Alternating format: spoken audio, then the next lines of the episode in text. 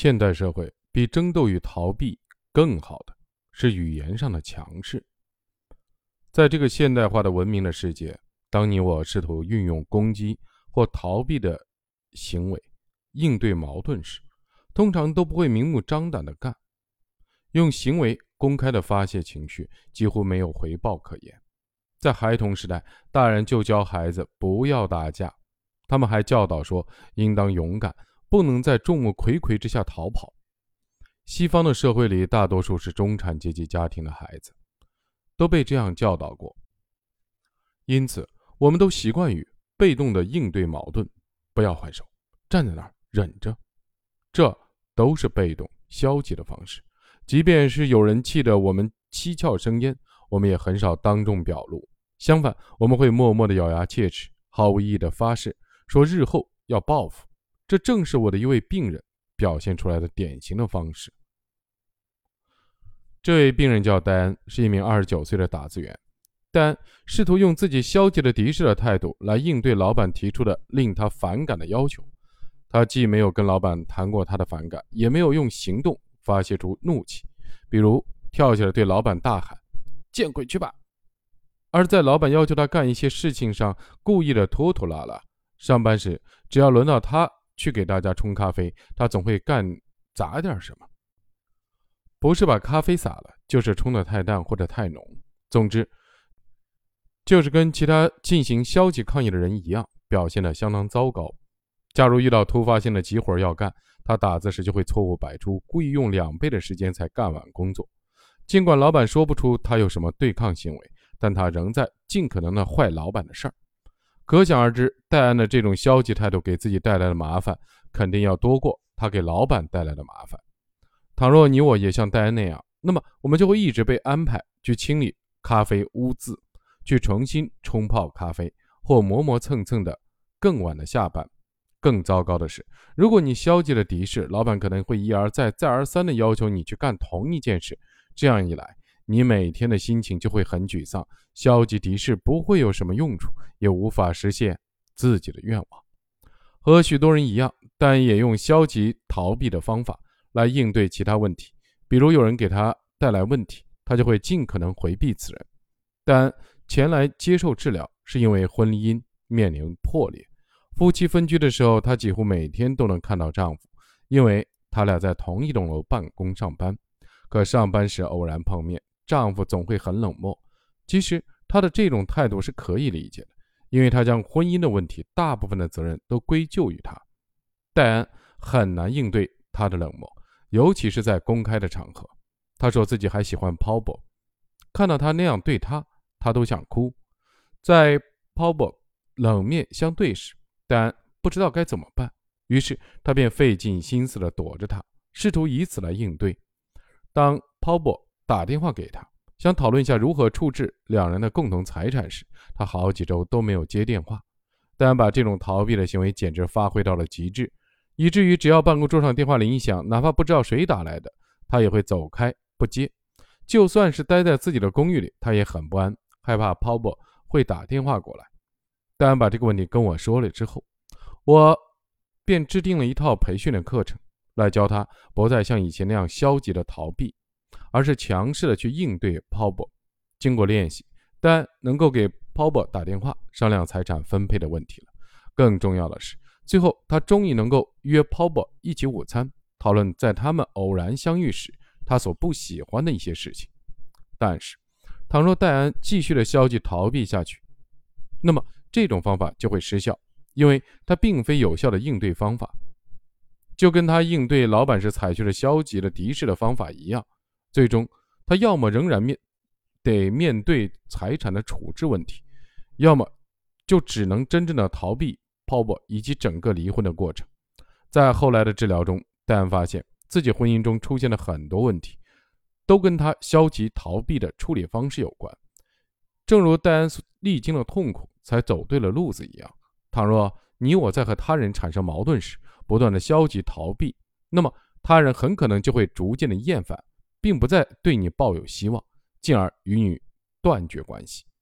如果只采取敌视或逃避的方式来和他人打交道，我们自己也会难受，因为一些令人不快的情绪，比如生气或害怕，也会随着这两种行为模式而来。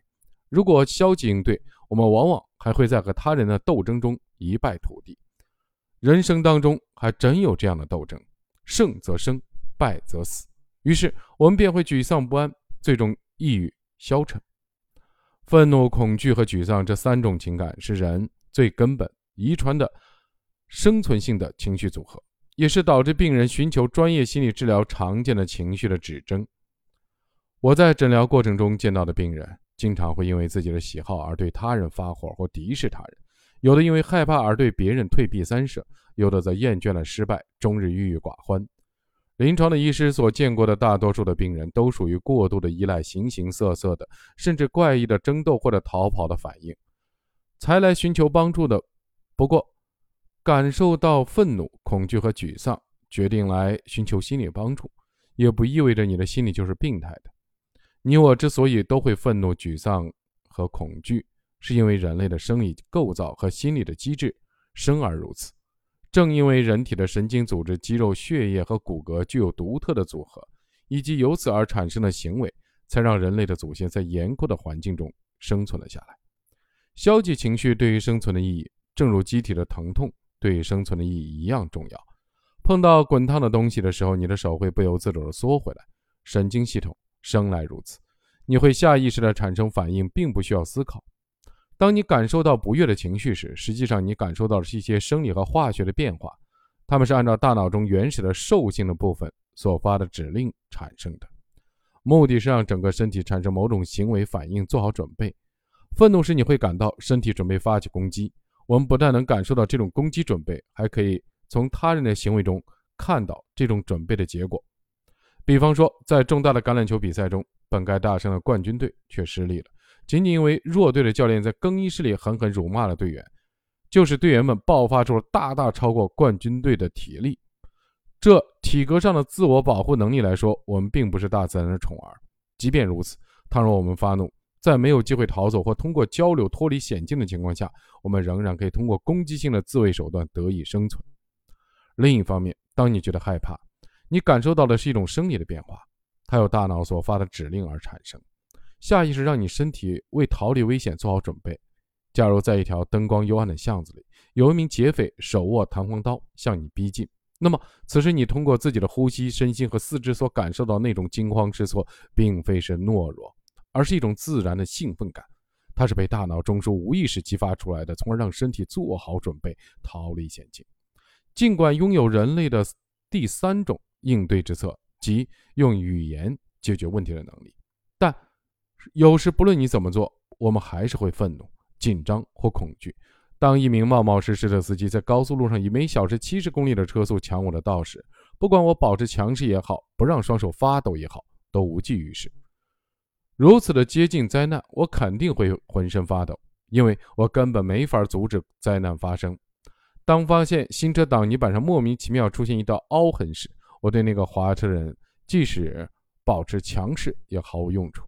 无论怎样安慰自己，我都会气得暴跳如雷。倘若妻子哭丧着脸回家，踹了我一脚来发泄怒气的话，我们免不了会大干一架。发生这些事情的时候，人类那种天生的心理的生理学的机制，让我们别无选择。不过，倘若能够强势的与他人打交道，才有机会去实现你的一部分的心愿，那么你就不太可能失控、发火或惧怕了。反之，倘若因为某件无法改变的事情而受挫，或没法运用那种天生的语言能力来处理某件本可改变的事情，那么我们就很有可能沮丧。在当下，沮丧感对生存没有多大的意义。但是，假如看一看你我在沮丧时的典型的行为，就可以清楚地看出它对于我们祖先的意义了。沮丧时，我们几乎什么行为也没有，除了维持一些基本的生理功能外，我们很少行动，甚至什么也不干。我们通常不会做爱，也不会饶有兴致地去看电影、学习新东西、做家务、拼命的工作。感到轻微的沮丧或伤感时，我们通常会怀念一些旧事物；而在特别的沮丧时，我们会极为泄气、失意。沮丧时，你所能感受到的是大脑中的原始的区域所发出的信息而产生的反应。这种反应的目的是让维持日常活动所需的大部分的生理机能缓慢下来。对于我们的祖先来说，当他们不得不长期的忍受严酷的环境时，沮丧就成了一种有益的心理状态。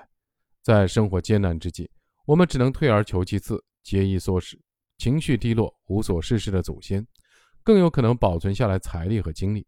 这样，我们就增加了生存的概率，一待好日子的到来。我们可以在下面这些情形中看到自己身上这种原始情绪的残余的迹象，比如，在冬季一个寒冷而阴郁的星期六，除了吃零食、打盹和在家里拖地之外，我们别的什么也不想干。你我经常体会到的那种常见的沮丧的情绪，可以持续几个小时到几天。我们会感到痛苦，但随着时光的流逝，在经历积极的事情以后，沮丧感便会渐渐的消失。如今，在我们生活的这个相对富裕的社会里，沮丧和隐居对于生存没有什么明显的好处。对于大多数人来说，现在的物质生存条件并不严酷，因此，沮丧这种生理上的冬眠的机制对我们来说毫无用处。如今。我们的挫折感并非来自环境，而是来自他人的行为。我和其他临床医师治疗过的那些长期的抑郁症的患者，都曾有过不断受挫的经历。治疗暂时性的抑郁的患者或长期抑郁的症的患者的临床经验表明，帮助抑郁症患者重新站起来，重新获得积极的人生体验，要比袖手旁观、坐等抑郁症消失更有益。三十三岁的唐是一名离了婚的会计，患有复发性的长期的抑郁症。唐由父母抚养长大，对于他想干的事儿，父亲总是百般阻挠。在他很小的时候，唐与父母相处的典型的方式就是，他在家干完家务，很少得到父母的感情和表扬。可他有什么事情做得不好，就会受到严厉的惩罚，这会让他深感内疚。比如，当唐想要自己的第一辆自行车时，父母给了他各种理由，说年纪小骑车很危险，自行车很贵。父母还提醒他说。假如给他一辆自行车，粗心的他是保管不好的。于是他从来没有得到过一辆自行车。当他想学开车的时候，父母又说青少年开车开得不好，他得再等等。所以他是离开家上大学以后才学会开车的。后来唐跟一个女人结了婚，据他说，这个女人跟他母亲很相似。妻子从不表扬他，总能找出由头来埋怨唠叨。后来。唐跟妻子离了婚，分手不久，唐便患上了间歇性的抑郁症，而且发作时间越来越长。在治疗期间，医生们对唐采取了抗抑郁的情绪激励的药物疗法，但几个月过去，效果甚微。对唐来说，首选的疗法应当是终止药物治疗，因为药物治疗非但无效，反而带来副作用，让他变得紧张易怒。因此，我没有再用药物治疗，而让唐在不抑郁的时候，把喜欢干的事情记下来。列成一张表。另外，不管有多抑郁，在所列的活动中，工作上的事情每周至少要占到两项才行。如果有必要，他必须强迫自己去干这些事儿。还有，在工作和社会交往过程中，无论什么时候觉得自己某件事做得不好，他也不能重复过去那种逃避现实的习惯，不能重现抑郁情绪，离群所居或者禁止回家。就算他的即时情绪是不想做。也应当完成手头的工作，将所参与的活动继续下去。采用这一有效的治疗方案以后，唐患了五个月的慢性的抑郁症，在四周以后就根除了。尽管愤怒、敌视、恐惧、逃避和沮丧、退缩这些神经生理学的应对机制本身并不是毛病，但它们也没有多大用处。我们的大多数的矛盾和问题都源自他人。而在与他人打交道的过程中，原生的反应相对于我们那种独特的用语言上的强势解决问题的能力来说是微不足道的。愤怒、争斗、恐惧、逃避这两种机制有时还会妨碍你的语言应对能力。感到愤怒或惧怕时，你那原始低级的大脑的中枢部分就会关闭你那新型具有人性的大脑的许多的功能。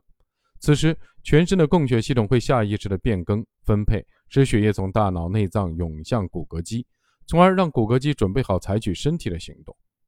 你那属于人类的、能够解决问题的大脑部分受到了抑制，无法参与信息处理。在感到愤怒或惧怕时，你绝对没有办法清醒地考虑问题的，所以你会犯错。对于一个怒火中烧或胆战心惊的人来说，二加二并不等于四。我们的大多数人都只在受到挫折。感到恼怒的时候，才会对他人用言语坚持自己的权利或意见。可怒气只会让你处理问题不那么有效。在你怒气冲冲时，他人往往会将你的不平归结为你不过是发发脾气罢了。等你平静下来就没事儿。所以这两种原生的生化反应，通常会对我们带来更多的问题。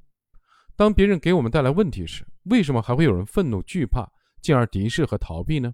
假如那种人性化的用语言解决问题的能力对于我们的生存真的非常重要，那为什么还有人运用不好呢？本章引言目的就是要给这个困惑的问题找一个答案。这个答案有助于我们理解，我们生来就有这种强势的能力，可在人生路上却常常把它丢弃了。